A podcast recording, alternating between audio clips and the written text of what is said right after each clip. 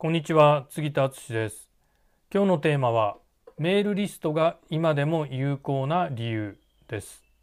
杉田さん今はねメールのそもそもねもうメールの時代じゃないですよ。あんまりメール読まれないですよ。だから SNS ソーシャルメディアでつながってれば別にねメールアドレスなんか取らなくてもいいんじゃないですかっていうふうな言い方をされる人が少なからずいます。まあじゃあなんでメールリストを今の時代でもメールリストを取る必要があるのかっていうと、やっぱりですね、ソーシャルメディアのフォローなんてやっぱり薄いんですよ。そんなにね、濃い関係じゃないですよね。まあ、フォローするなんてね、プチってやればいいんで、気軽なんですよ。あ、なんか、ちょっとこの人面白そう、プチフォローしようって感じですよね。で、一方ね、メールは、信用してもらってメールアドレスを登録してもらうっていう行為が必ず発生しますよね。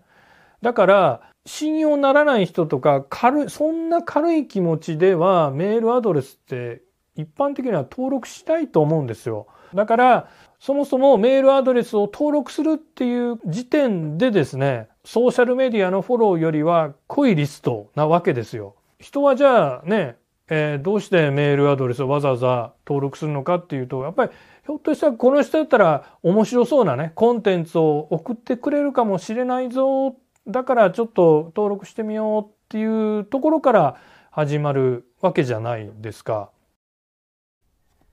はい、いかがでしたか？参考にしてみてください。次田の最新電子書籍コロナフリービジネスの作り方完全ガイドブックを無料でプレゼントしています。概要欄にダウンロード先のリンクを貼っておきますのでまだ読んでない方は是非ダウンロードして読んでみてください。それでは次回またお会いしましょう。杉田でした。